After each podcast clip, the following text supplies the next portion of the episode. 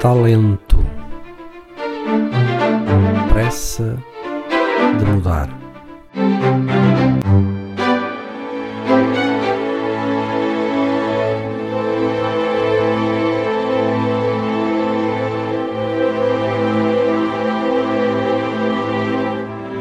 A primeira-ministra da Noruega foi multada por se exceder nas celebrações do seu aniversário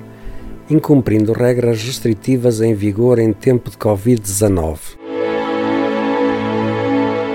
O presidente da Câmara de Viseu, vitimado pelo SARS-CoV-2, teve honras e exéquias de Estado. Apesar do alarido do panegírico oficial, este não foi suficiente para estimular a acuidade auditiva da Direção-Geral de Saúde. Ao cidadão comum, por seu turno, só lhe resta lamentar a frieza e insensibilidade incondicionais do pandémico protocolo fúnebre, forçado por aquela autoridade de saúde que lhe impede de chorar e despedir-se dos seus com a dignidade e humanidade que um e os outros merecem. Ainda na senda da desigualdade na vida e na morte,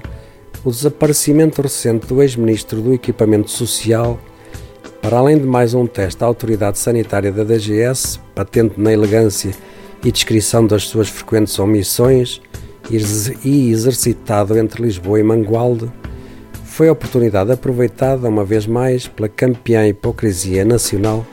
para incensar o defunto com a louvada singularidade de caráter manifestada sem subterfúgios na célebre demissão que a tragédia dentro dos rios precipitou. Para o numeroso exército farisaico, nem o grito das 59 vidas perdidas naquela noite de março de 2001, nem a gritante incompetência política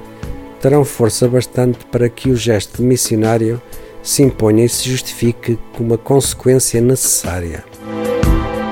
A incompetência ficará, historicamente ocultada, pela pretensa elevação de caráter, numa inversão ética incompatível com os deveres do serviço público, mesmo que se reconheça na atitude que as circunstâncias simplesmente impuseram uma peculiaridade fadada a perdurar, inimitada por correligionários e adversários daquele sujeito político.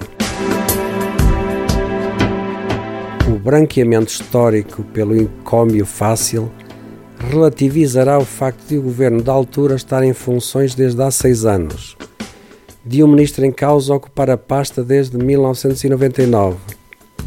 de ser ministro de Estado na altura dos acontecimentos, de ele próprio ter operado nos sete anos subsequentes uma transferência natural da tutela das obras públicas que exerceu para o exercício profissional prestado a agente económico antes tutelado.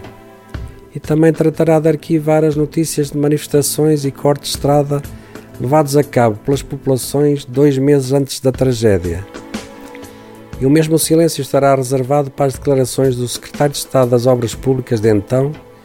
garantindo, a 17 de janeiro desse ano infausto e a poucos meses da tragédia ser consumada, que a nova ponte de Entre os Rios iria esperar mais alguns anos igualdade e equidade, quer na vida, quer na morte, há muito morreram para a vida e só sobrevivem no coração desgostoso e moribundo. Sempre fado.